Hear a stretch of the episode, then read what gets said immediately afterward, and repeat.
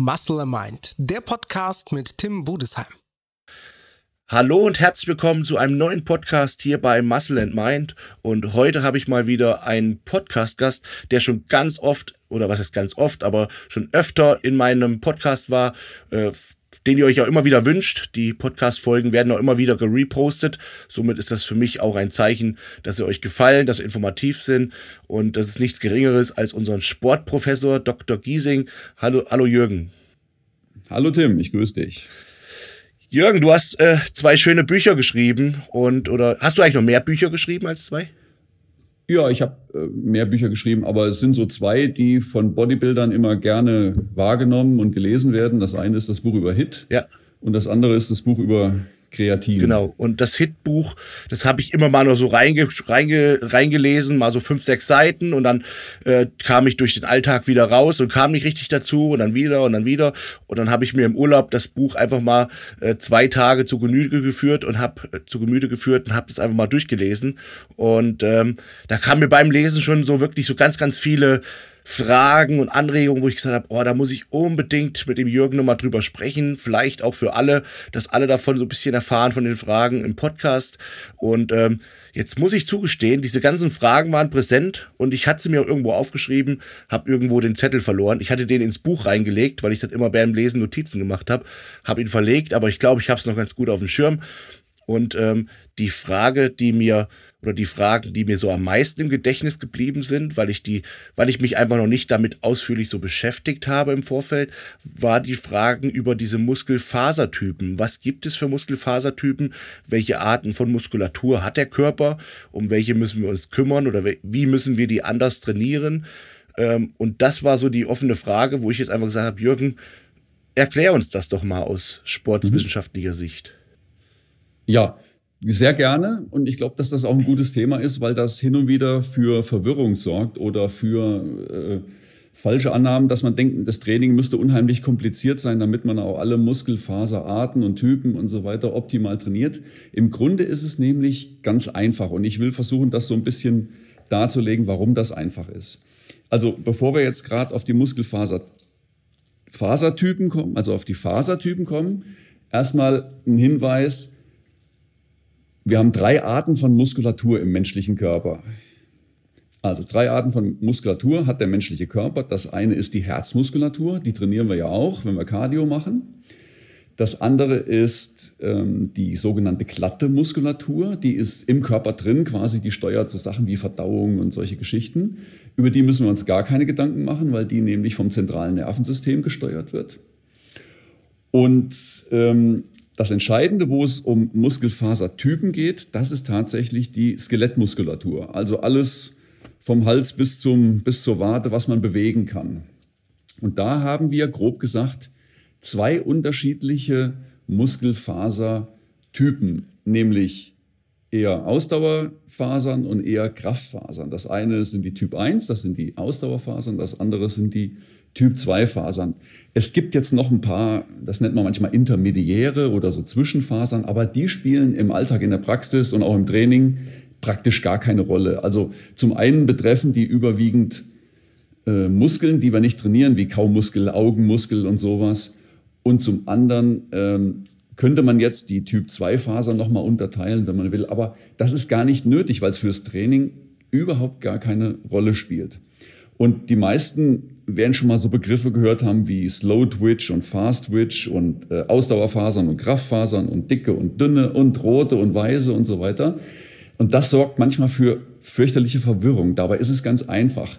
Das sind alles Begriffe, die einfach nur die Unterschiede zwischen den zwei Muskelfasertypen beschreiben. Also wenn man sich das mal vorstellt, man nimmt ein Blatt Papier, teilt es in der Mitte von oben nach unten und schreibt links hin Typ 1 rechts Typ 2, dann ist es so, die Typ 1 Fasern, das sind die sogenannten Ausdauerfasern.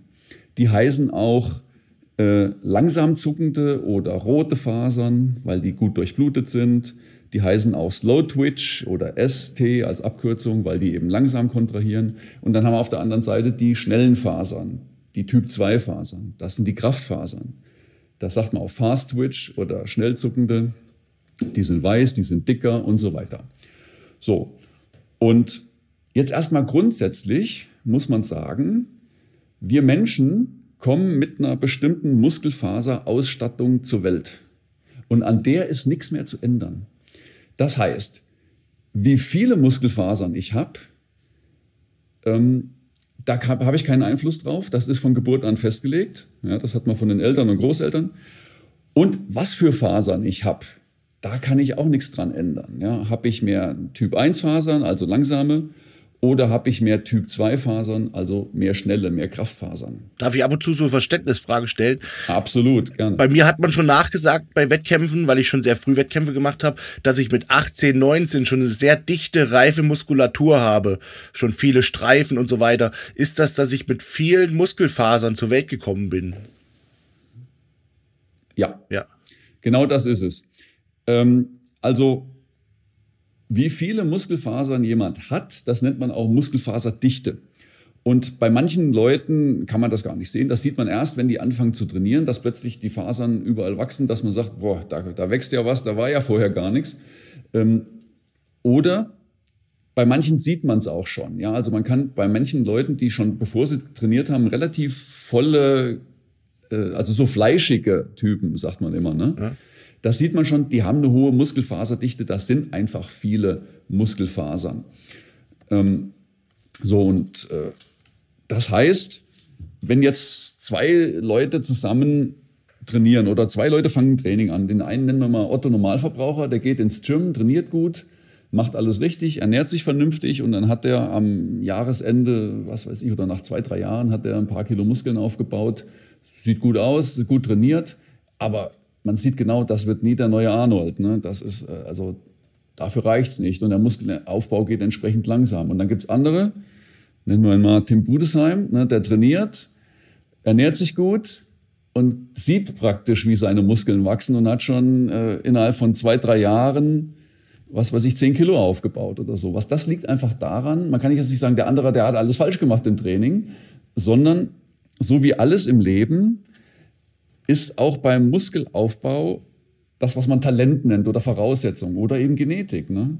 Äh, ich meine, das sagt ja jeder, der sich mit Bodybuilding längere Zeit befasst. Es kommt viel auf die Genetik an. Ja, da gibt es ja auch immer so diese, Philo diese, diese äh, Hobbyphilosophen, die dann sagen, ja, wenn jemand eine Genetik hat, das hat nichts mit Talent zu tun aber klar, das was mit Talent ist ja das Gleiche. Gute ja. Genetik, Talent, das ist einfach, ich habe, wo der mir das kommentiert hat, also habe ich schon öfter gelesen, habe ich tatsächlich diesen Begriff Talent mal, äh, mal nachgeforscht, wie Talent definiert wird. Und Talent ist halt eben äh, eine besondere Fähigkeit, die jemand irgendwo äh, relativ schnell äh, umsetzen kann oder, oder ähm, ja, hinbekommt, sag ich jetzt mal, angeboren quasi. Ja. Eine Affinität zu irgendwas. Genau, also Deswegen muss man einfach sagen, wie viel Muskeln und wie schnell jemand Muskeln aufbaut, das hängt tatsächlich davon an, natürlich, ob er gescheit trainiert und sich vernünftig ernährt, keine Frage. Aber natürlich hängt es auch davon ab, wie viele Muskeln habe ich überhaupt, also wie viele Muskelfasern habe ich überhaupt und ähm, zweiter Punkt, da kommen wir gleich noch drauf, was sind es für Fasern? So, und äh, es ist einfach ein Fakt, da wo keine Fasern verlaufen, kann ich keine Muskeln aufbauen. Also es gibt zum Beispiel Leute, ähm, Muskel besteht ja immer aus einer Sehne am Ursprung, dann kommt der Muskel selber, dann kommt noch eine Sehne am Ansatz, also Bizeps. Ne? Die, der Bizeps fängt an in der Schulter mit einer Sehne, dann kommt der Bizeps selber, also der, das Fleisch, die Muskelmasse. Und dann am Ende vom Bizeps habe ich wieder eine Sehne, die setzt am Unterarm an, damit ich nämlich den Unterarm bewegen kann. So. Und jetzt gibt es Leute, die haben lange Muskeln und kurze Sehnen. Da geht quasi der Bizeps über den ganzen Oberarm. Und dann gibt es andere Leute, die haben lange Sehnen und kurze Muskeln. Und dann ist klar, derjenige mit dem kurzen Muskel, also mit den kürzeren Muskelfasern, der hat am Ende weniger Muskelaufbau. Oder anders gesagt, der kann die Lücke unten da im Bereich vom Ellenbogen, der kann den Bizeps nie so trainieren, dass er bis da in den Ellenbogen reingeht, weil da gar keine Fasern sind. Da ist nämlich nur die Sehne. Und dann gibt es andere. Aber dafür hat er meistens einen hohen Bizeps-Peak. ja, genau. Siehe Thomas Scheu zum Beispiel so, ne? Richtig. Er hat genau, ja immer so eine Beule so, da ja. oben hängen, aber dafür ist halt eben nach fünf Zentimeter Bizeps ist da Schluss quasi. Genau. Und das liegt einfach daran, dass wenn der Muskel kontrahiert, dann bleibt ja die Masse gleich. Er ist halt nur auf, eine, auf einer kürzeren Fläche und dann wird er höher. Das bedeutet, wie du schon sagst, die Leute, die einen, einen langen Bizeps haben, da wird er nicht ganz so hoch und die, die einen hohen Bizeps haben, ähm, da wird er nicht ganz so lang. Gibt natürlich auch ein paar Ausnahmen. Also wenn man sich den, den Bizeps von Arnold anguckt, der war sehr lang und sehr hoch, weil der einfach eine unglaubliche Masse auf dem Bizeps hatte. Ja. In, in seiner Topform. Ne? Im, Bo Im Maschinenbau auch, sagt man, Im Maschinenbau sagt man dazu Volumenkonstanz. Sagt man das im, in der ja, ganz genau. Sportmedizin auch, ne? genau das ist das Ding. Ja. Interessant auf ja. jeden Fall schon mal. Ähm, ja, ich denke mal, es sind auch bestimmt ein paar Zuhörer dabei, die jetzt so ein bisschen vielleicht ähm, den Stein vom Herzen fällt, dass es doch nicht alles Scheiße machen, nur weil es jetzt nicht so wächst genau. wie bei ihrem Partner oder so. Ähm, ja. Da ist ja, da kommt ja auch dieser klassische Spruch her, man kann aus dem Rennpferd kein Ackergaul machen und umgedreht. Ja. Ne? Genau. Ähm, man sagt ja auch im Sport, ein, ein Sprinter wird geboren und ein ähm, Ausdauerläufer wird gemacht. Was heißt das? Das bedeutet, wenn jemand, also jeder kann sich durch Training verbessern. Ne? Also wenn ich jetzt äh, Sprinttraining mache, dann werde ich ein besserer Sprinter. Und wenn ich Ausdauertraining mache, dann habe ich mehr Ausdauer. Das ist so. Ja, egal wo ich gestartet bin, mit welchem Leistungsvermögen. Aber wenn ich ein Weltklasse-Sprinter werden will, dann muss ich mir die richtigen Eltern aussuchen. Das bedeutet, ich muss mit ganz vielen Typ 2, also den schnell zuckenden Fasern, zur Welt gekommen sein. Sonst werde ich nie deutscher Meister oder Weltmeister im Sprint. Während bei Ausdauer, da kann man viel machen über übers Training, ne? weil der Körper sich unheimlich gut an Ausdauer anpasst. Das Herz wird leistungsfähiger, die Blutkörperchenanzahl steigt, die Kapillarisierung in den Muskeln wird besser. Also man kann den Körper unheimlich gut Richtung Ausdauer trainieren, selbst wenn man vielleicht nicht so wahnsinnig viel Talent hat. Ne?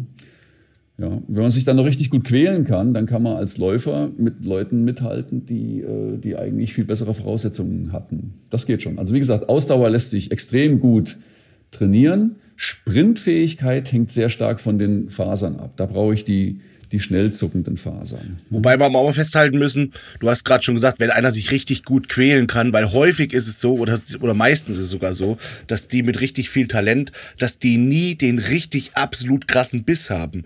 Also ich kenne mehr Leute ja. mit weniger Talent, die so kämpfen, wenn ich denke dann so, ja. wenn ich das so selektiere auf jemanden mit viel Talent, wo ich denke, alter Falter, wenn, wenn der mal so Gas geben würde, wenn der mal so knüppeln und ackern würde, wäre der noch hundertmal besser.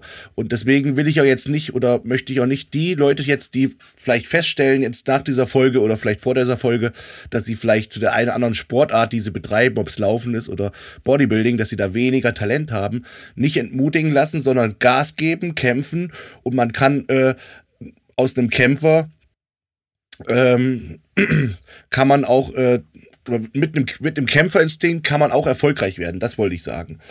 Ganz genau. Also es ist ja so, man kommt mit einer bestimmten Genetik zur Welt und alles, was man machen kann, ist das Beste draus machen. So, das ist wie beim, wie beim Kartenspiel. Ne? Ich habe ein Blatt auf der Hand und das kann ein gutes Blatt sein oder nicht so gut, aber es hängt auch viel davon ab, wie ich es spiele. Und da muss ich auch mal eine, eine Lanze für euch äh, Profis brechen.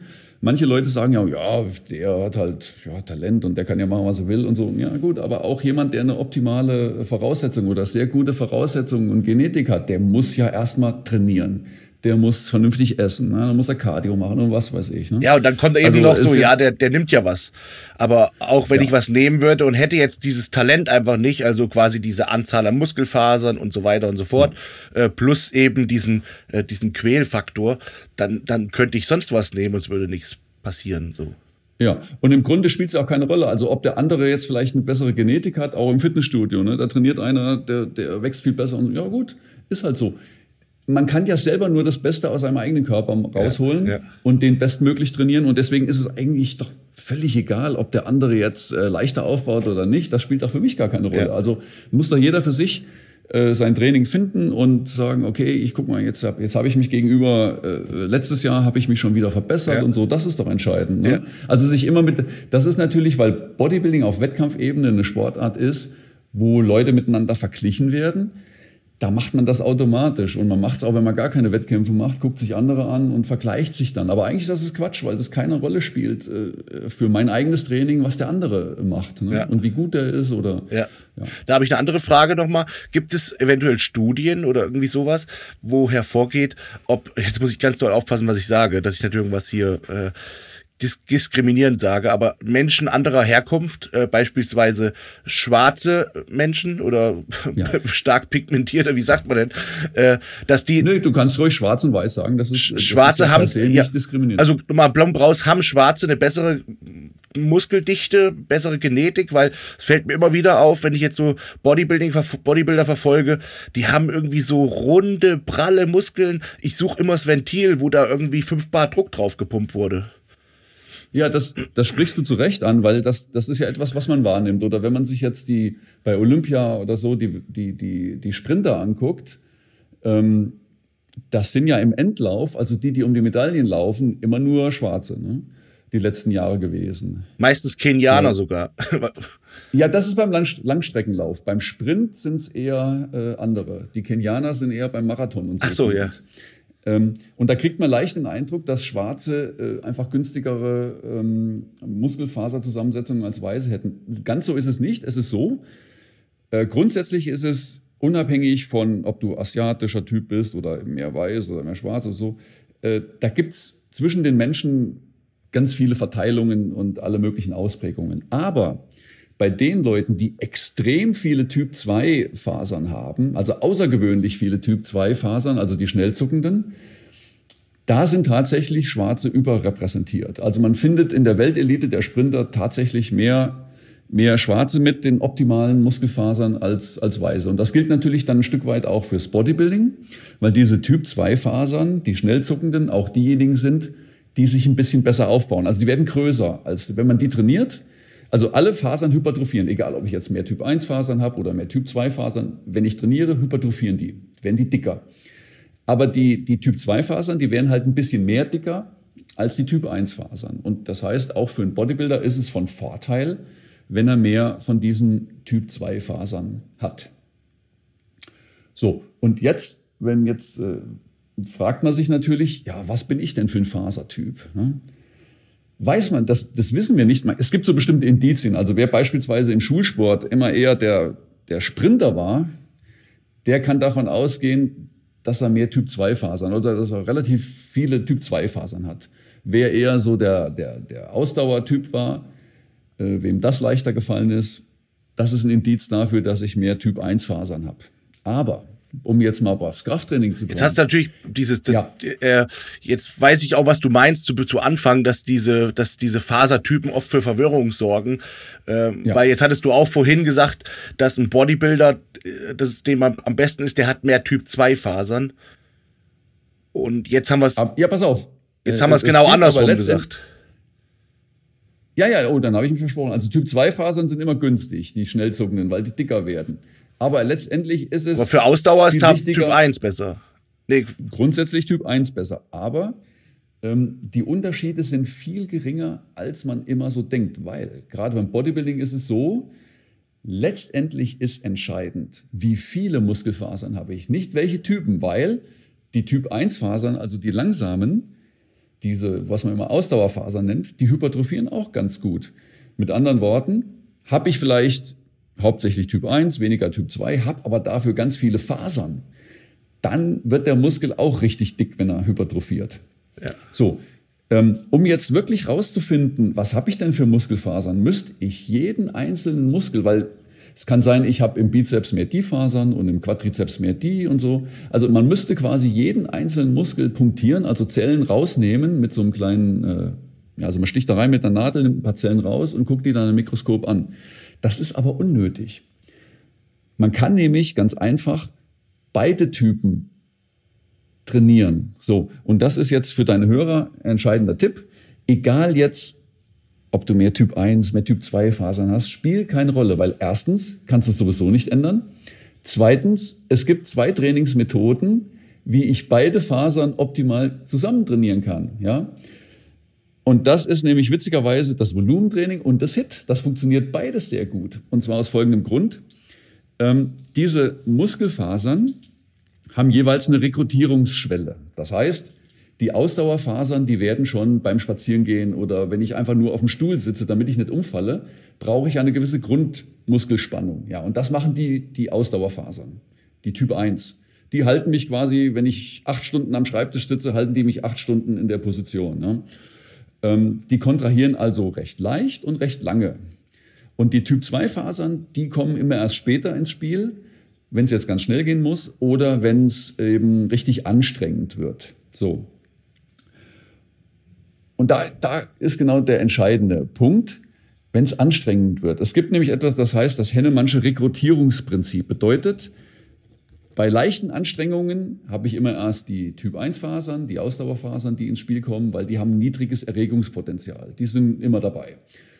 Und die Typ-2-Fasern, die kommen erst später, wenn es richtig anstrengend wird. Das heißt, wenn ich in die muskuläre, muskuläre Erschöpfung reintrainiere, dann erreiche ich beide Fasern, weil es ist so, angenommen, ich mache die ersten Wiederholungen Bizeps Curls, ne, dann ist bei den ersten ein, zwei Wiederholungen sind hauptsächlich die, die Ausdauerfasern aktiv. So, und dann ermüden die aber relativ schnell, ja, weil das ist ja für die schon eine erhebliche Kraftanstrengung, die können anaerob jetzt nicht endlos äh, arbeiten, also die erschöpfen sich. So, dann muss der, der Körper immer mehr Bizepsfasern dazu schalten, die ein höheres Erregungspotenzial haben. Und je näher ich dem Muskelversagen komme, desto mehr von den dicken Typ-2-Fasern habe ich dabei. Also, wenn ich einen Hit mache, bis zum Muskelversagen trainieren, dann habe ich die Erschöpfung erreicht, dass wirklich, dass ich alle Fasern brauche, um die Wiederholung noch abzuschließen. Oder wenn ich ein, ein Volumentraining mache und mache eben, dann, dann muss ich mehrere Sätze machen. Und dann ist aber wichtig, die Pause nicht so lang. Ja? Also wer zwischen den Sätzen fünf Minuten Pause macht, weil er erst noch eine SMS schreiben muss oder sich ein Lied anhören muss oder weiß der Geier was, oder Instagram checken muss und sich noch beim Training fotografieren muss und so weiter, ja, und macht dann fünf, sechs, zehn Minuten Pause zwischen den Sätzen, dann habe ich keine Ermüdungsaufstockung. Dann erlaub, erlaube ich den Muskelfasern immer wieder, sich zu regenerieren. Und das ist für Gewichtheber gut, weil die wollen ja frisch an der Handel gehen, aber für Bodybuilder nicht gut. Also, entweder ich gehe in die Erschöpfung, indem ich einen richtig intensiven Satz mache beim Hit, oder ich gehe über mehrere Sätze in die Erschöpfung, indem ich die Pausen kurz halte. Also länger als zwei Minuten oder maximal drei Minuten sollte man auf keinen Fall trainieren, äh, äh pausieren beim beim Volumentraining. Und beim Hit kenne ich auch viele, die, die machen, die machen Hit. Äh, da hast du ja dann diese zwei Sätze all in, in diesen Backoff-Satz und sagen, ja, da machen sie aber richtig ausreichend Pause dazwischen, um dann im Backoff-Satz zum Beispiel beispielsweise wieder richtig ins Versagen reinzugehen. Aber ich bin auch ein Typ und mache selbst da nur die Pause um die zwei Minuten, sodass die Atmung ja. wieder auf dem Normalzustand ist genau. und dann geht's weiter. Also würdest du auch da empfehlen, diese Erschöpfung progressiv zu machen? Äh Genau. Ja. Absolut, absolut, weil das ist das, was wir erreichen wollen. Wie gesagt, die Erschöpfung ist deshalb gut, weil ich dann weiß, jetzt hat der Muskel, sagen wir in dem Fall der Bizeps oder welcher auch immer, wirklich alle verfügbaren Muskelfasern auch aktivieren müssen. Ja. Und je mehr Muskelfasern ich aktiviere, desto mehr Fasern habe ich, in denen ich einen Wachstumsreiz auslöse. Und wie gesagt, ob das jetzt Typ 1 Fasern sind oder Typ 2 Fasern, ist dem Bodybuilder ja völlig egal. Hauptsache es wächst, ja. die Faser. Ja. Ne? Und da kann ich äh, mal an der Stelle so eine kleine äh, euch ein bisschen animieren, wenn ihr sehen wollt, dass der Professor Dr. Giesing auch mal vor die Kamera tritt und äh, mich mal in der Eisenhöhle besucht, wir vielleicht mal ein gemeinsames Workout machen und wirklich mal ausführlich über Training, Trainingsmethoden spricht. Also so richtig so Wissenschaft trifft äh, praktischer Bodybuilder, äh, wobei der Professor Giesing nicht nur Wissenschaft äh, macht, sondern er trainiert schon selber seit, weiß ich, 30, 40 Jahren.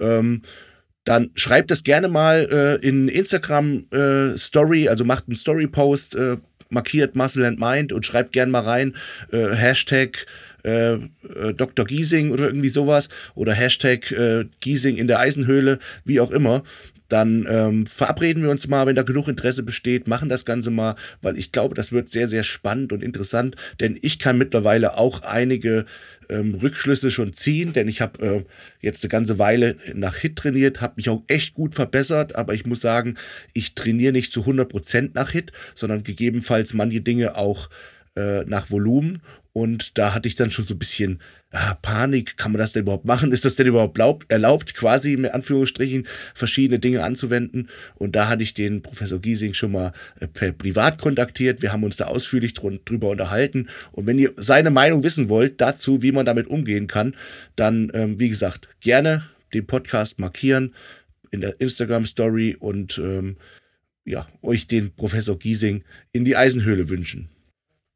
Denn äh, anknüpft an das Thema, was du gerade sagtest, mit diesem bis zum Muskelversagen trainieren. Das war nämlich ein Punkt, den ich mir markiert hatte in dem Buch, wo ich dich darauf ansprechen wollte. Es gibt ja verschiedene Muskelversagenspunkte, die sind in dem Buch wir als äh, mit so einem Kürzel benannt. Ich weiß das Kürzel gerade nicht mehr, fand ich aber ziemlich interessant. Das äh, musste man auch erst so manchmal zweimal lesen, damit man es richtig verstanden hat, äh, welcher, welcher Trainingstyp oder welcher Erschöpfung, Erschöpfungspunkt äh, welches Kürzel quasi ist. Und äh, ich muss sagen, seitdem ich nach HIT trainiert, zumindest bei manchen Muskelgruppen.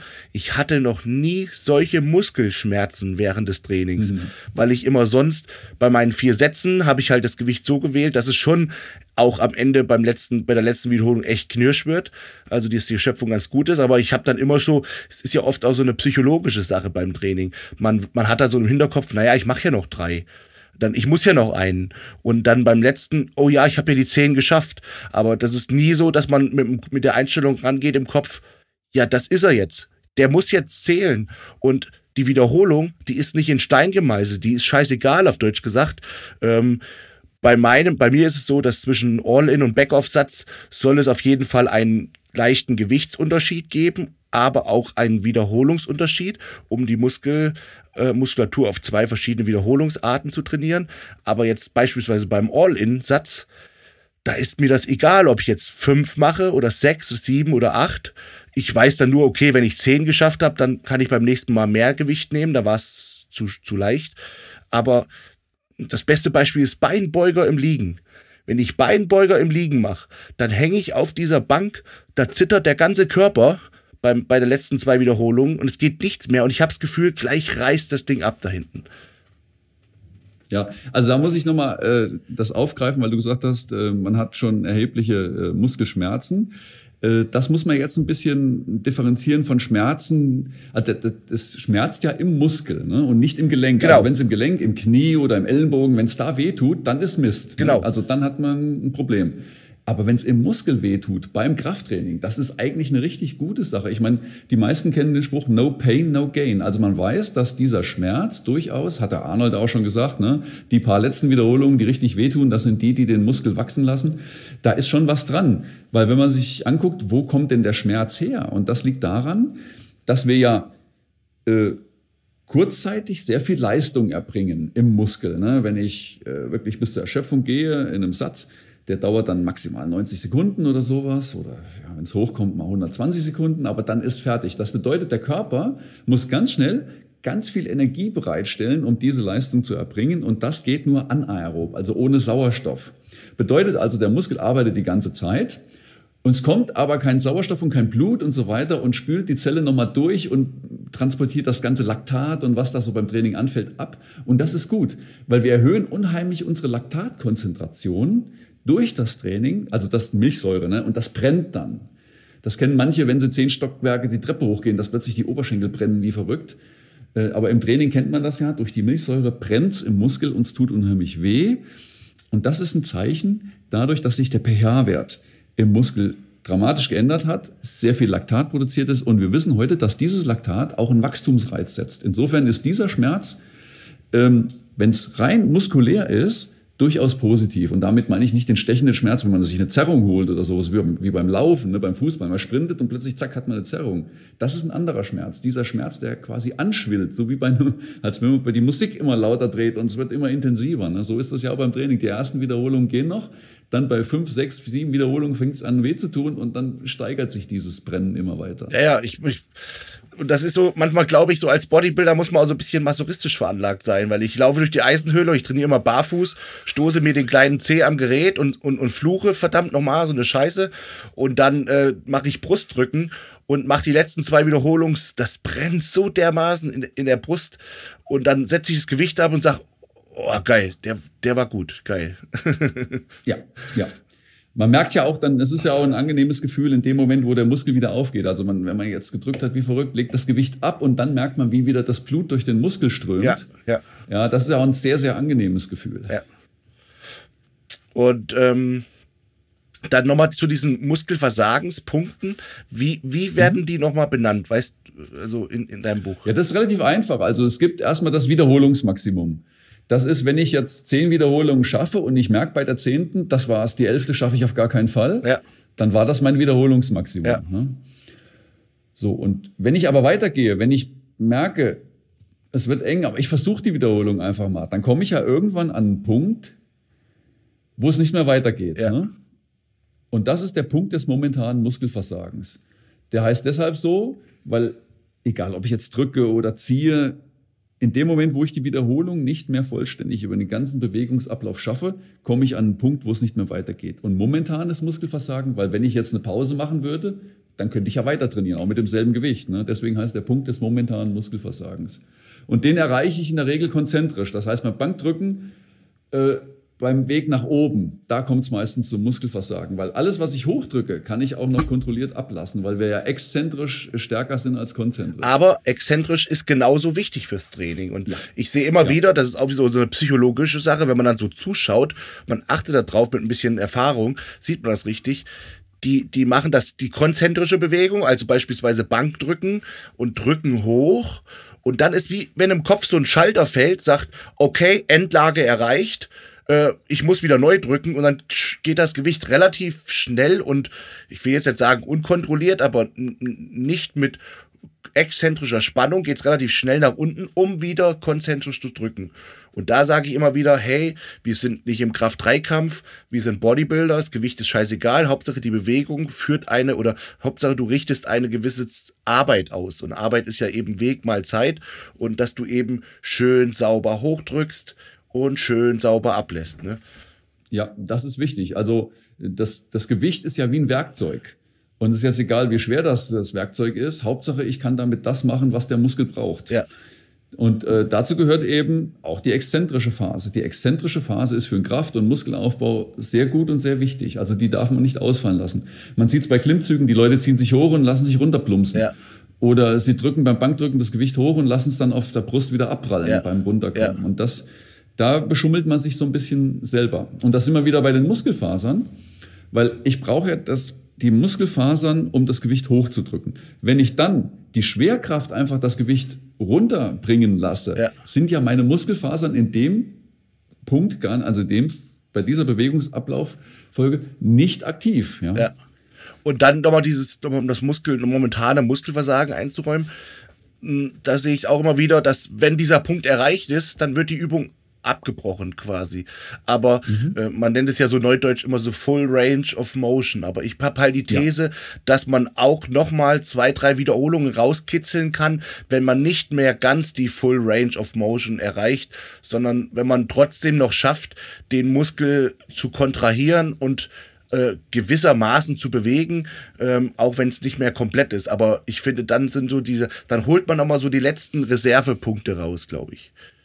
Absolut. Und äh, natürlich ist grundsätzlich Full Range of Motion besser, als wenn ich nur immer so halbe Wiederholungen Ja. mache. Aber wenn ich schon, was weiß ich, sieben, acht, neun Wiederholungen Full Range of Motion gemacht habe und dann merke, es geht nicht mehr weiter, ja, dann habe ich, also angenommen, ich habe 60 Kilo auf der Handel, dann merke ich, ich, die 60 Kilo kann ich jetzt nicht nochmal komplett drücken. Ja.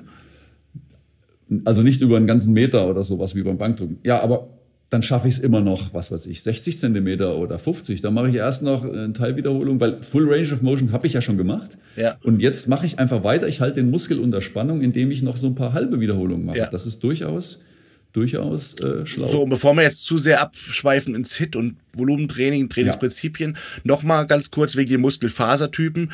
Was würdest du jetzt empfehlen? Wie lange sollte eine konzentrische oder eine exzentrische Bewegung dauern? Ich glaube, in deinem Buch steht zwei Sekunden jeweils konzentrisch und auch exzentrisch. Ja, also ähm, eine gute Faustregel ist zwei Sekunden konzentrisch, dann oben eine Sekunde isometrisch halten und dann drei Sekunden absenken, so als Faustregel. Ja. ne? Aber man hat ja selber, während man drückt oder zieht, keine Stoppuhr zur Hand. Deswegen ist die Faustregel, es darf kein Schwung genommen werden. Ja. Das ist eigentlich das Entscheidende. Ne? Und ob es jetzt zwei oder drei Sekunden sind oder 1,8, ist eigentlich wurscht, solange der Muskel drückt oder zieht Ja. und nicht irgendwelche anderen Muskeln ins Spiel kommen oder irgendwelche Schwungkräfte. Das ist entscheidend. Ja, da, liegt, da Und- achte ich immer sehr drauf im Personal Ja. Training. Äh, mein Trainer nennt das immer die Initialbewegung, dass quasi Ja. ähm, dass die Bewegung ab der ersten, allerersten Sekunde aus der Zielmuskulatur kommt und oftmals, das macht man ganz unbewusst, dass man am Anfang so, so, so, so ein Anrucken macht, so ein kleiner Ruck mhm. und dann geht es erst in die kontrollierte Bewegung. Aber eigentlich genau. muss man, äh, wie so bei so einem Spannungsdehnungsdiagramm, muss man eigentlich so die, die Muskelspannung aufbauen, aus, aufbauen, bis irgendwann dieser Losbrechmoment kommt, wo man das Gewicht dann aktiv bewegt und dann langsam nach unten ziehen, so, ne? Genau, es gibt eine Faustregel, die lautet, jede Kontraktion beginnt, also jede Bewegung im Sport beginnt mit einer isometrischen Kontraktion. Mit anderen Worten, ja. ich muss erstmal Muskelspannung aufbauen. Ja. Also nicht mit Schwung rein in die Bewegung, sondern ich nehme die Hantel, so und dann spanne ich erstmal den Muskel ein bisschen an und dann geht's ja. los. Äh, nicht mit Schwung äh, hoch oder runter reißen. Genau. Und vielleicht können wir noch ein Missverständnis ausräumen. Ähm, jetzt könnte man ja denken, okay, wenn die Typ-2-Fasern, die schnell zuckenden, wenn die richtig gut sind und gut wachsen, äh, dann mache ich eben die Bewegung ganz schnell beim Krafttraining. Ne? Das sind wir bei dem Thema Geschwindigkeit. Das ist ein Irrtum, weil die, die Ausdauerfasern, die heißen zwar langsame Zuck, äh, langsam zuckende oder langsame Muskelfasern, aber langsam ist relativ. Ne? Ich meine, ich kann auch sagen, eine Ferrari ist langsam, wenn ich sie mit einem Düsenjäger vergleiche. Äh, die, die langsam zuckenden, die sind immer noch in der Lage, beispielsweise beim Fahrradfahren, kann ich mehr als 100 Drehbewegungen pro Minute. Das heißt, zwei Dritte pro Sekunde noch mit den langsam zuckenden Fasern machen. Also die langsam zuckenden sind schon ziemlich schnell ja. für unseren Alltag und so weiter. Das heißt, beim Krafttraining muss man sich überhaupt keine Gedanken machen, dass man denkt, oh, war das jetzt vielleicht zu langsam für die schnell zuckenden? Das ist völliger Quatsch. Ja. Da muss man sich überhaupt keine Gedanken machen. Vernünftig trainieren, saubere Bewegungen und dann, dann läuft das. Ne? Mir hat es auch viel also, gebracht, halt bei dem Buch, dann dieses einfach, diese schnell zuckenden, langsam zuckenden, das mal zu, zu hören. Deswegen an der Stelle nochmal kurze Werbung für das Buch. Das gibt es bei Amazon. Ich weiß nicht, ob ich das hier unten drunter verlinken kann. Ansonsten einfach bei Amazon. Ähm, wie heißt das Buch? Hit. Ich muss sagen, der Titel ist schon ein bisschen provokant. Also Hit, neu und verbessert, mit hochintensiven Training, weniger Zeit investieren und schneller Muskeln aufbauen. Äh, vom Novagenis Nix Verlag und oben steht Jürgen Giesing. Also das Buch kann ich euch sehr empfehlen. Äh, Gibt es bei Amazon, legt es euch zu, lest es mal durch. Lässt sich relativ flott und gut, schön sauber lesen. Sind nämlich äh, 250 Seiten oder irgendwie sowas, ne? So ja, es sind noch ein paar Bilder von dicken Jungs drin. Noch ein paar Bilder von dicken Jungs. Auch, äh, was ich sehr interessant fand von dem Buch, war der Anfang, diese ganze Arthur Jones-Geschichte. Also die fand ich wirklich sehr, sehr interessant. Also Arthur Jones, der Erfinder vom Hit-Training, äh, ganz cooler Typ, hatte eine eigene Flugzeuglandebahn vor der Haustür, hatte einen eigenen äh, Zoo quasi um sein Haus drum. Ich glaube, der hatte insgesamt um die 20 Elefanten oder irgendwie sowas. Ne? Ja, ja. ganz cooler Typ. Und deswegen, das Buch kann ich euch empfehlen. Kauft's, unterstützt den Jürgen Giesing und ähm, ja, auch da gerne in der Story ein Feedback zu dem Buch posten. Ist immer eine coole Sache, ist immer so eine kleine Anerkennung. Ähm, aber bevor wir jetzt quasi den Podcast beenden, habe ich noch eine wichtige Frage zu den Muskelfasertypen beim Herzen. Das ist mhm. ja ein anderer Muskelfasertyp. Stimmt das, dass mhm. man in der Muskulatur immer nur Fasern hat, die in eine Richtung verlaufen und im Herzen hat man gekreuzte Muskelfasern. Also sowohl ja, also längs also und äh, ist das richtig? Ja, also das Herz ist auch ein quergestreifter Muskel, unterscheidet sich aber vom Aufbau her deutlich von der Skelettmuskulatur. Und ähm, da sind zwei Sachen wichtig. Also auch das Herz sollte trainiert werden. Ne? Also wer jetzt sagt, ich mache ja schon Krafttraining, äh, ich brauche kein Cardio, sollte vielleicht doch nochmal drüber nachdenken, ab und zu mal sich aufs Fahrrad zu setzen oder so, weil der, ein gut trainierter Herzmuskel ist erstens für die Gesundheit ähm, sehr, sehr positiv und zweitens unterstützt eine gute, wie man sagt, kardiovaskuläre ähm, Form, also gute Ausdauer, auch das Muskeltraining. Weil beim Cardiotraining habe ich bestimmte Anpassungen, die ähm, von denen auch der Muskel äh, profitiert. Also es bilden sich mehr rote Blutkörperchen. Es äh, bildet sich eine sogenannte Kapillarisierung. Das heißt, es, mehr Blutgefäße werden geöffnet, die, die, die Muskeln werden besser durchblutet Und das hilft mir bei der Regeneration, beim Training selber. Das heißt, ich kann intensiver trainieren. Äh, außerdem, man merkt das ja, Leute, die kein Cardio machen, wenn die einen heftigen Satz gemacht haben oder mehrere Sätze schon, dann sind die völlig platt und kriegen in den letzten Sätzen gar nicht mehr die, die Intensität hin, die sie hinkriegen müssten für einen optimalen äh, Effekt. Also insofern ist es schon äh, äh, vorteilhaft, den Herzmuskel zu trainieren. Und das ist ja wirklich einfach. Man macht einfach ein bisschen Ausdauer, setzt sich aufs Fahrrad oder sowas. Und wie du schon sagtest, äh, die Muskelzellen von den Skelettmuskeln, ne, egal ob es Bizeps ist oder Wade oder Brust, das sind wirklich die Muskelfasern, über die wir sprechen, die ziehen sich vom Anfang bis zum Ende. Also die Bizepsfasern, die gehen tatsächlich von da, wo kurz hinter der Schulter der, kurz unterhalb von der Schulter der Bizeps anfängt, bis kurz vor den Ellenbogen, ziehen sich die Fasern. Deswegen heißen die Muskelzellen ja auch Muskelfasern, weil die lang und faserig sind. Bei der Brust, da zieht sich eine Faser hier quasi von der Mitte des, der Brust, also vom Brustbein, bis in den Oberarm rein. Und das ist wichtig beim Training zu wissen, weil viele Leute denken, ja, wenn ich jetzt Bankdrücken mache, ja, da muss ich ein paar Sätze machen mit breitem Griff für die äußere Brust und ein paar äh, Sätze mit, mit schmalem Griff, mit engem Griff für die innere Brust. Aber das ist Quatsch, weil die Fasern ziehen sich quasi quer hier von der Mitte der, der, der Brust bis in den Arm rein. Und äh, egal, mit welchem Winkel ich jetzt drücke, trainiere immer alle Fasern. Ja? Also man kann zwar, es gibt zwar Unterschiede zwischen Flachbank und Schrägbank, ja, weil die, die Fasern in der Brust ja unterschiedlich hoch sind, aber alle enden im Arm und deswegen muss ich bei der Griffweite mir beispielsweise gar keine Gedanken machen. Aber einen Tipp habe ich noch.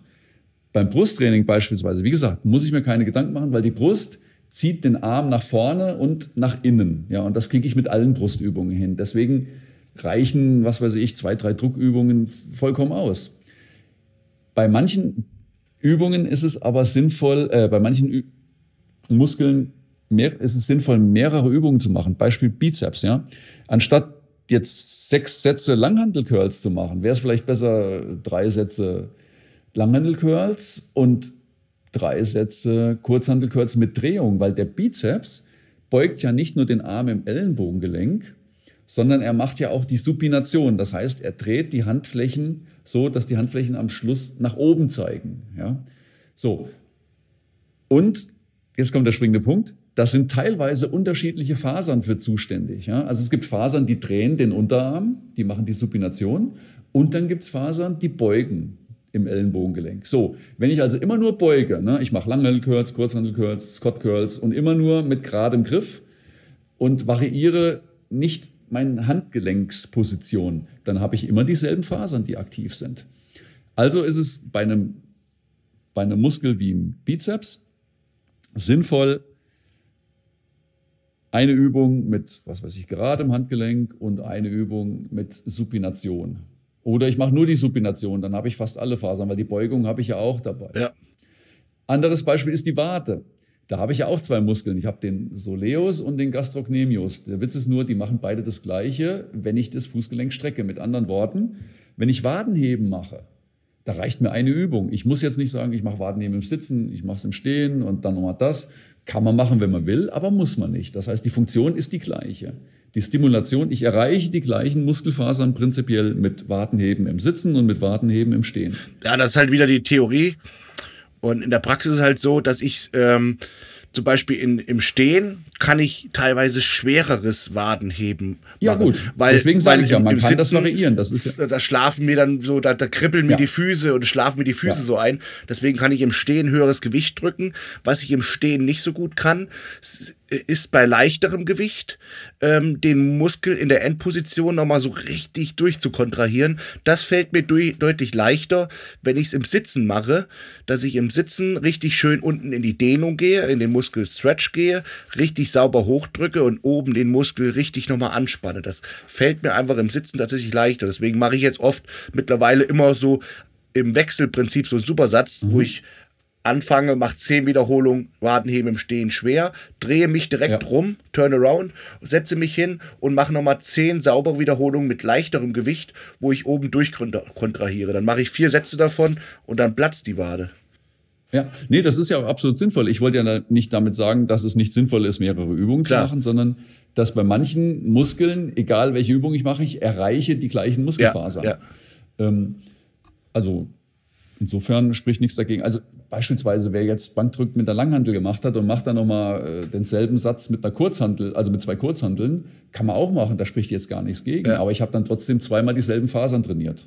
Ja, und manchmal gibt es auch Sachen, äh, in dem Krafttraining, die sind einfach so Gefühlssache, die muss man einfach fühlen, die kann man auch gar nicht so gut erklären. Das habe ich ganz oft im Training und die sagen, wie halte ich das richtig? Und dann sage ich, ja, wie fühlst du es denn? Ja, keine Ahnung. Dann, dann, dann kann ich es dir auch nicht sagen, weil es gibt so Sachen, die, die, da kann ich nur die grobe Richtung vorgeben, aber die musst du letztendlich einfach fühlen. Ähm, genauso wie es Sachen gibt, äh, wie zum Beispiel Beinpressen. Ich meine, eine 45 Grad Beinpresse, die ist 45 Grad. Da ist unten ein Polster, oben ein Trittbrett. Da beißt die Maus keinen Faden ab. Aber es gibt Beinpressen, die fühlen sich besser an und es gibt Beinpressen, die fühlen sich weniger gut an. Warum, woran das liegt, es gibt manchmal Sachen, die kann ich dann auch nicht so gut erklären, obwohl ich auch technischen Hintergrund habe, aber ich kann es einfach nicht erklären manchmal. Ja, viel davon ist auch Biomechanik. Also wenn ich jetzt zum Beispiel, äh, der eine ist 1,95 groß und der andere 1,75, ne, dann kann es durchaus sein, dass je nachdem, was die für Hebelverhältnisse haben und wie auch die äh, beispielsweise das Verhältnis von Unterarm zu Oberarm oder Oberschenkel, Unterschenkel, ja, das ist ja dann auch nochmal unterschiedlich, ja, selbst bei Leuten, die gleich groß sind. Und da kann es durchaus sein, dass bei dem einen sich die eine Maschine oder die eine Übung viel besser anfühlt, weil es mehr im Muskel spürt als bei dem anderen. Das ist völlig normal. Und deswegen einfach ausprobieren. Ne? Da kann man jetzt nicht sagen, wenn jetzt du eine Übung gefunden hast und sagst, das ist für mich die Brustübung, ja, dann kann es durchaus sein, dass ein anderer von einer anderen Übung ja. äh, mehr hat. Ne? Ja. So. Deswegen diese, was du sagst, ausprobieren ist schon absolut richtig. Genau so, wo wir jetzt ganz viel über Muskelfasern, Muskeltypen und so weiter gesprochen haben, dann vielleicht gehen wir den ganzen Weg jetzt so ein bisschen wieder chronologisch zurück und da bleibt dann mhm. eben die Muskelhülle, also die Muskelfaszie. Vielleicht auch noch da ein, zwei Worte, weil das ist auch so mittlerweile so ein verbrannter Begriff meiner, meiner Ansicht nach, weil man immer sagt, ja, du musst Faszienbehandlung machen, ja, dies und das musst du machen und das ist gut für die Faszie und alles ist nur Faszie, Faszie, ich höre nur noch Faszie. Mhm. Ähm, Vielleicht sagst du da nochmal was zu. Wie siehst du, wie ist die Muskelfaszie ja. aufgebaut und was macht die und so weiter und so fort? Ja, also die Muskelfaszie ist gewissermaßen so eine Bindegewebshülle, die um den Muskel herum sitzt. Ja. Ich meine, du kennst das, wenn man jetzt äh, ein Stück Fleisch hat, hier, wie sagst du immer, Fleischerei Schäfer, ne? wenn man sich ein Stück Fleisch kauft, da ist ja auch manchmal so eine, so eine ja, manche Leute sagen Sehne dazu, aber es ist keine Sehne. Also dieses Sehnige, was ums Fleisch manchmal rum ist, das hat der Mensch auch. Also um die Muskeln äh, sind so Bindegewebshüllen drumherum. Die schützen den Muskel und so weiter und grenzen ab äh, nach außen hin. So, und jetzt gibt es, das mit den Faszien war ja lange Zeit so eine Art äh, Hype, ich würde fast sagen Hysterie, ja. wo man gesagt hat, man muss die Faszien trainieren. Dazu muss man sagen, Faszien kann man nicht trainieren, weil sie kein aktiver Bestandteil des Muskels sind. Ja? Ich kann keine Hypotrophie oder sonst wirklich Trainingseffekte erzielen. Ähm, deswegen wenn jemand was für seine Faszien tun möchte, dann kann er nach dem Training sich dehnen, weil die Faszie ja quasi den Muskel umhüllt. Und jetzt gibt es die Theorie, von der man noch nicht weiß, ob das tatsächlich so ist, dass die Faszie verkleben kann, sagen. Denn der ist die nicht mehr elastisch und engt den Muskel ein und sowas. Wissen wir nicht. Selbst die größten Faszienexperten sagen, ist nur eine Arbeitshypothese, kann sein, muss nicht. Aber wenn das so ist, dann kann es von Vorteil sein, den Muskel zu dehnen. Was nichts bringt, ich sage es ganz ehrlich, ist dieses, man nimmt sich eine Faszienrolle und rollt dann wie so ein Blöder über den Muskel drüber, denn da erzeugt man ja nur Druck. Ja, wie soll das was Gutes tun für die Hülle, die den Muskel umgibt? Ja. Wenn man vernünftig massiert oder noch besser sich vom Fachmann massieren lässt, das kann helfen, weil die nämlich wissen, wie man massiert und in welche Richtung. Die machen dann auch keine Blutgefäße kaputt und drücken nicht die Venenklappen ein und sowas. Ähm, ja, also wenn man sich massieren lässt, dann vom Fachmann. Und ansonsten dehnen. Dehnen hilft, die Faszien elastisch zu halten. Ja, mache ich jetzt mittlerweile auch, dass ich äh, mich äh, viel mehr dehne. Einfach einmal aufgrund, ich wiege jetzt mittlerweile 123 Kilo und ich merke, je schwerer ich werde, desto steifer und äh, unbeweglicher wird man auch im Training. Und ähm, deswegen tut mir das echt gut, dass ich das mache. Und ich mache so nach dem Training nur so eine, so eine softe Dehn-Stretching-Einheit, einfach nur so fünf bis zehn Minuten mal so soft dehnen, ohne dass es großartig schmerzt. Hauptsache, ich dehne mich ein bisschen. Mhm. Ähm, allerdings mache ich dann oft separat nochmal eine, eine, eine Stretching-Einheit. Einfach weil meine These einfach so ist, nach dem Training, da habe ich den Muskel und den ganzen Körper schon genug belastet und verletzt und wie auch immer. Da muss ich jetzt zusätzlich mich bis ins bittere Ende dehnen. Deswegen mache ich dann meine Stretching-Einheit morgens nach dem Cardio, wenn ich einfach warm bin und, und gefügig und dann, ähm, dann dehne ich mich eine Runde. Ähm, genau, und das kann ich euch auch empfehlen. Ähm, das muss auch nicht ultra lang sein, wenn ihr euch da eine Viertelstunde Zeit nehmt für und dehnt euch ein bisschen. Und da sind auch viele, selbst ich am Anfang überfragt gewesen, wie dehne ich mich denn eigentlich richtig? Eigentlich wäre das eine separate Podcast-Folge. Vielleicht mache ich es mal innerhalb eines YouTube-Videos. Aber das Dehnen ist eigentlich am besten.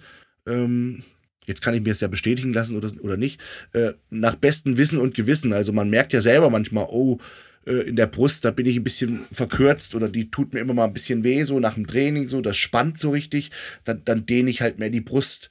Oder ich weiß, ich bin sehr empfindlich im Beinbeuger verkürzt, dann, dann dehne ich einen Beinbeuger. Wo die meisten grundsätzlich eine Verkürzung haben, ist im Hüftbeuger, Hüftstrecker, ja. äh, aufgrund äh, von, vom Training einfach, durch das ganze Halten und so, oder? Ja, das ist so. Der Hüft, Hüftbeuger ist einer der Muskeln, die tatsächlich stark zur Verkürzung neigen. Also prinzipiell denen, jetzt muss man sagen, junge Leute haben oftmals keine Probleme, weil die von, von Natur aus noch eine hohe äh, ja, Elastizität überall im Gewebe haben. Aber je älter man wird, desto wichtiger ist das denen auch zur Ver Verletzungsprophylaxe. Und es tut dem Muskel einfach gut. Ähm, man kann einfach kurz, wenn man, wie du sagst, Brust trainiert hat, kann man die Brust abschließend noch so ein bisschen dehnen. Man kann auch eine extra Dehneinheit machen, äh, wie du sagst, morgens nach Cardio.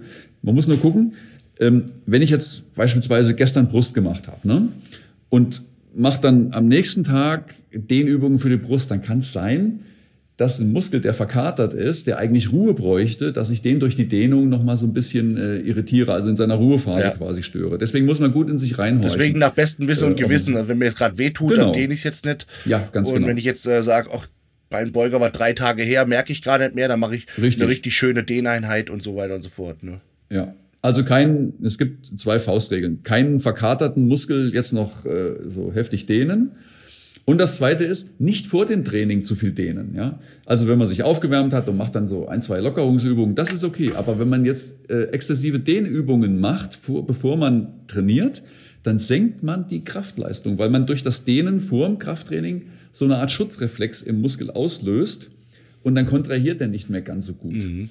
Also äh, deswegen aufpassen.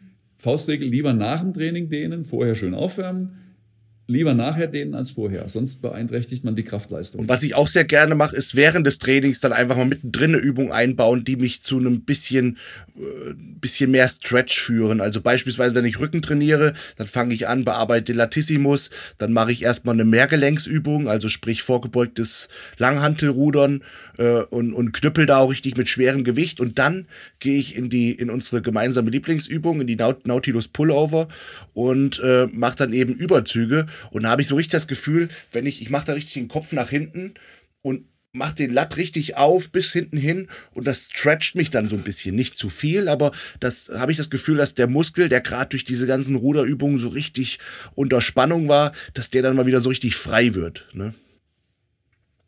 Das ist auch so, ja. Super, schön. Oh, da haben wir noch eine sehr spannende Folge. Also wenn die nicht mindestens 100 Mal geteilt wird, dann bin ich echt enttäuscht, weil ähm, die fand, selbst ich, ich stand, saß hier vom Mikrofon. Zum Glück haben wir kein Bild, war ich war so ganz gespannt, was der äh, Jürgen Giesing alles so erzählt. Und ähm, deswegen schon mal ganz, ganz lieben Dank für, dein, für deine Zeit heute. Ne? Ja, sehr gerne. Du bist ja derzeit gerade in der Klausurenphase. Ähm, ja der gefürchtete Professor, der dann reinkommt, so fühlen sie sich alle fit und bereit. Ab mhm. sofort, wenn sie jetzt den Raum verlassen wollen, dann tun sie es jetzt, sonst gibt es keinen zurück mehr. Aber ihr habt ja. keine, keine Präsenzklausuren, oder zurzeit? Äh, teilweise schon, ja. ja, haben wir. Okay. Hat auch ganz gut funktioniert. Ähm, mit Maske und Fenster auf und so, das geht ja, schon. Ja. Schön. Also habt ihr eigentlich äh, Studentenmangel bei euch so an der Hochschule, an der, an der Universität äh, Landau? Nein, das haben wir gar nicht. Also im Fach Sport zumindest, es gibt ein paar Fächer, die müssen immer kämpfen, dass sie ihre Zahlen vollkriegen, aber im Fach Sport haben wir große Nachfrage. Ja. deswegen, wer den Professor Giesing mal äh, im Hörsaal begegnen möchte, an unsere jüngeren Zuhörer, äh, Universität Landau, ähm, müsst ihr euch einschreiben und dann könnt ihr da ähm, den, den Sport äh, Wissenschaften zuhören. Ich habe mich auch schon angekündigt, angemeldet, dass ich da gern mal in so eine Vorlesung kommen möchte oder vielleicht sogar den Studenten, die dort studieren, mal so einen kleinen Exkurs bieten möchte in die absolute Praxis.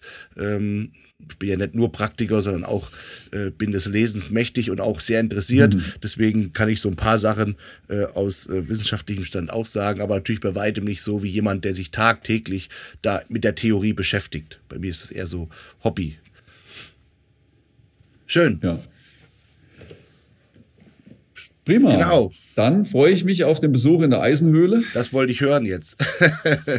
Darauf habe ich gewartet. Also vielen Dank schon mal für die Zeit und äh, herzlich willkommen in der Eisenhöhle. Deswegen sag einfach gerne Bescheid, wenn deine Semesterferien gestartet sind und du vielleicht ein bisschen mehr Zeit und Ruhe hast, dann äh, schauen wir, dass wir da ein paar schöne, äh, paar schöne Stunden verbringen. Äh, halten es natürlich für euch, für YouTube auch fest, das ein oder andere und äh, hoffen, das hat euch gefallen und ähm, ich werde mir vielleicht nochmal ein, zwei Themen ausdenken. Vielleicht findet ja der äh, Professor Giesing nochmal Zeit in den, äh, in den nächsten in den nächsten Monaten, dass wir uns nochmal zusammensetzen. Denn ähm, es ist ja schön, wenn wir unseren Sport ähm, ein bisschen ja, weiterbringen können und äh, das Wissen ein bisschen weitergeben können. Und äh, das Schöne ist ja beim Professor Giesing, wofür ich ihn sehr schätze, dass er nicht nur aus dieser theoretischen Erfahrung spricht, sondern eben auch leidenschaftlicher Kraftsportler ist. Ja, das, das ist so. Prima, dann alles klar. Bis zum nächsten Mal. Ciao, ciao. Euer Tim. Bis dann. Tschüss.